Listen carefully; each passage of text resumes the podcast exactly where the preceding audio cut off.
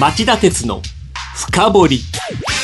皆さんこんばんは。番組アンカー経済ジャーナリスト町田鉄です。皆さんこんばんは。番組アシスタントキャスターの津田まりなです。夕方放送の町田鉄の深掘りフロントページでお話したように火曜日と水曜日の2日間にわたって行われたアメリカ議会の公聴会でのフェイスブック社のマーク・ザッカーバーグ CEO の証言について今日は深掘ってみたいと思います。はい。町田さんはこのニュース今週2位とされていましたが、うん、どのあたりが関心を引いたんでしょうか？あの今回の公聴会では個人情報の漏洩問題や、えー、フェイクニュースがアメリカ大統領選に大きな影響を及ぼした問題について、えー、証言を求められました、はい、その中身はオープニングステートでえー、真摯な反省の弁を述べるなど Facebook の再出発を信じて応援してあげたいと思うような部分もあるんですが、はい、プラットフォーマーって言われる巨大企業はこんなに独りよがりなのか利用者のことなんてほとんど無視なんだねと感じざるを得ない部分もありました。独りよがりで利用者を無視ですか？でさっきの質問になっちゃうんですけども、はい、そのまずリスナーの皆さんたち自身にね、えー、できるだけ生に近い形でザッカーバーグ発言を聞いてもらい、はい、その内容を判断してほしいなと思ったんです。はい、とはいえその証言をそのまま全部お伝えするわけにはいかないので僕がいくつかの論点に分けて初日10日の連邦議会上院の、えー、司法委員会商業科学運輸委員会の合同公聴会での発言の趣旨を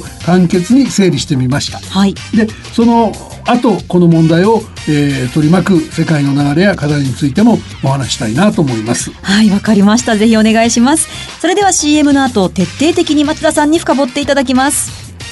この番組は ANA 大和証券グループの提供でお送りします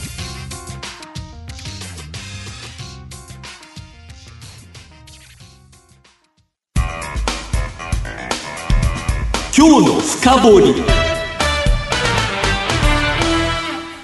それでは早速ザッカーバーグ氏の証言のいくつかを津田さんに読んでもらいましょうまずは公聴会の冒頭での陳謝の模様です。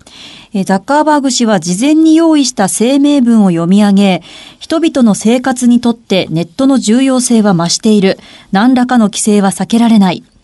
プライバシーを十分に防衛してこなかったことを認めます。これは私の過ちです。と謝罪した上で、時間がかかっても改善することを約束すると変革を誓いました。はい。では続いて、個人情報漏洩事件についての証言です。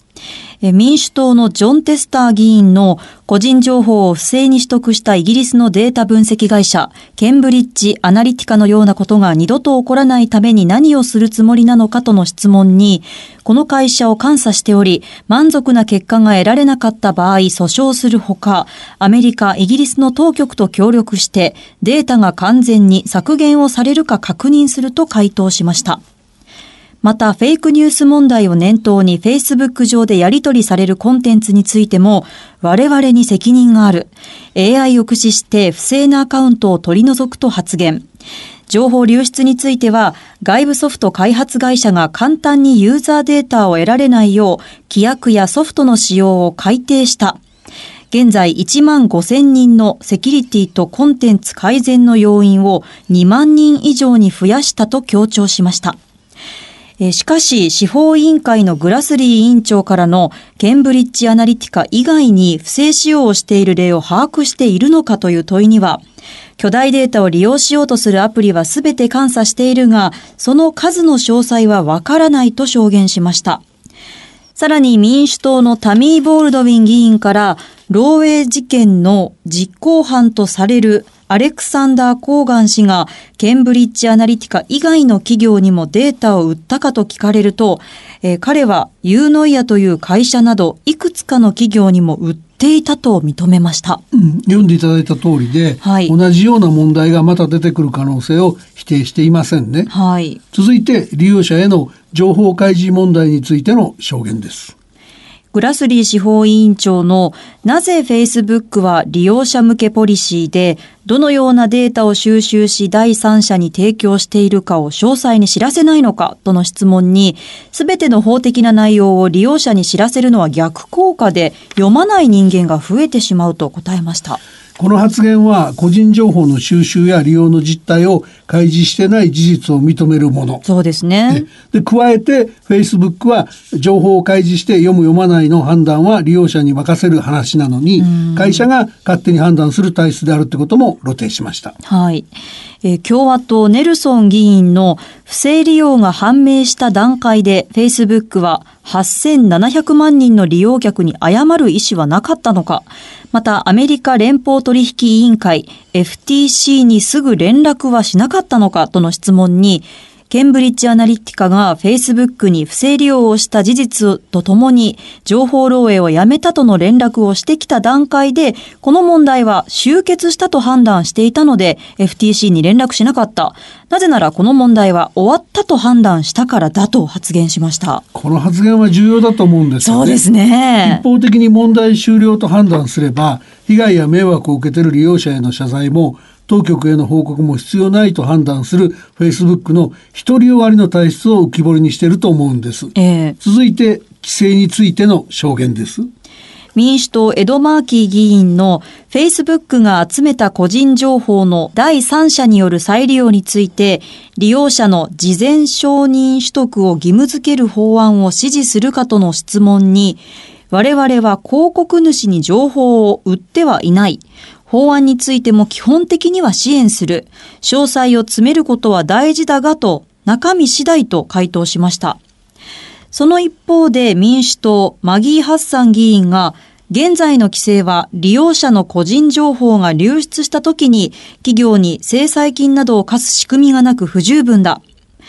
この状況を変える議会の取り組みに協力する用意があるかと質問。これに対して今回の事件は我々には明らかに痛手と発言しました、うん、その最後のところはですね、はい、フェイスブックにも個人情報を守ろうという動機があるんだという釈明してるんですね、はい、まあその遠局に罰則導入に反対する姿勢を伺わせたわけです、はい、で続いて証言には余裕を持って臨んだのではないかと思わせる発言があるのでこれもお願いします、はい。え商業科学運輸委員会のスーン委員長が開始から2時間ほど経ったので休憩を挟みたいと述べたところ笑みを浮かべて余裕たっぷりにあと15分ぐらい大丈夫だって続行を促したんですね、うん、最後は政治的公平についての証言です。はいザッカーバーグ氏はこの先一番重要なのは2018年のアメリカの中間選挙やインド、ブラジルなどである選挙で関与を防ぐことだと政治的公平の大切さは認めました。しかし民主党のトム・ユダル議員がロシアと関連があると発覚したインターネットリサーチエージェンシーのコンテンツは排除されたかと質問したところ最善を尽くしているが、この点に関しては、アームズレース、軍拡競争の状況にあると、きちんと対応できていない実情を認めました。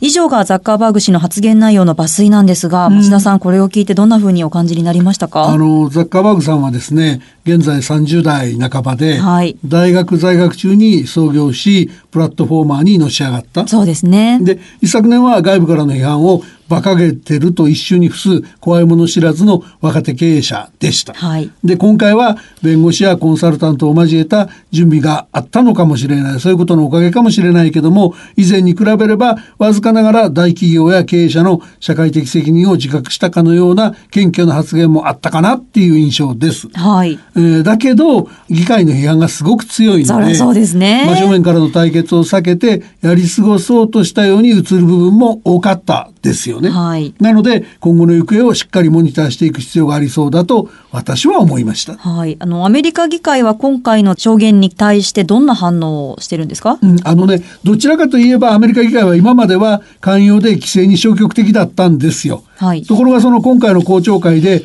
えー、選挙介入を許したことやアメリカ国民の情報がロシアなどに渡った可能性が裏付けられたことでフェイスブックを見る目が変わってきた。で11日の下院の公聴会では民主主義に与えたダメージは計り知れないといった厳しい批判がフェイスブックの地元選出議員からも出たっていうんですね。はい、で、えー、アメリカで7000万人以上の個人情報が流出した問題について連邦取引委員会が調査を始めていることからも目が離せない。はい、過去のグーグルの例などから見て連邦取引委員会に和解違反とみなされれば円換算で1000億単位の制裁金を課される可能性があるんですよね。はい、からこのほかそのアメリカやイギリスの利用者からすでにアメリカ連邦地裁に損害賠償を求める集団訴訟も起こされていますので包括的な法令の新設を含めた議論を議会でも呼ぶ可能性がありますよね。そうですね。の EU での反応っていうのはどうなんでしょうか？企業の個人情報の利用規制では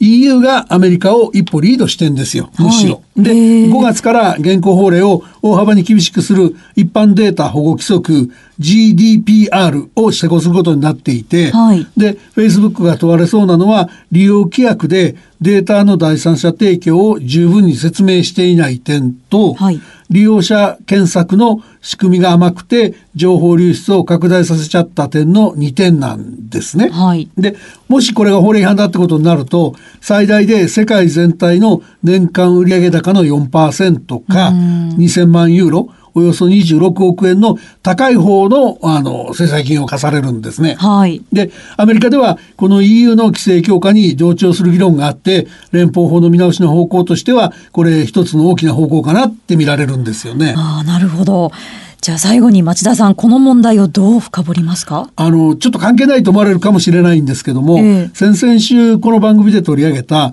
日本の放送制度見直し議論との関連も重要だと僕は思ってるんですね。はい、というのは、見た目でインターネット放送とテレビ放送の間に大きな差がなくなってきたので、規制がなく自由な分野であるインターネットに放送を合わせたいっていう安倍総理の発案で始まった議論だから、はい、こうした見直しをして規模の大きいインターネット企業が放送局を買収しやすくする狙いがあると問題する向きも多いんですけど、はい、あのネットの世界は規制のない自由な世界っていう総理の認識はもはや一昔前のものだっていうのはもう分かりますよね。そうですよね。なので日本でもきちんとネット規制を考えないと、はい、アメリカのフェイスブックの二の舞になりかねない。で放送局は新聞や雑誌とともに民主主義を支えてきたメディアですから、はい、メディア規制をするならば安倍総理にも、えー、こうした世界の動きをきちんと理解した上で政策論を議論してほしいと僕は思います。はい、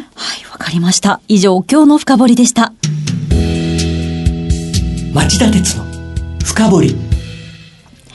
今夜はアメリカ議会の公聴会で行われたザッカーバーグ氏の証言について深掘りました。番組を聞きのあなた、来週も徹底的に深掘ります。それではまた来週です。さようなら。この番組は ANA 大和証券グループの提供でお送りしました。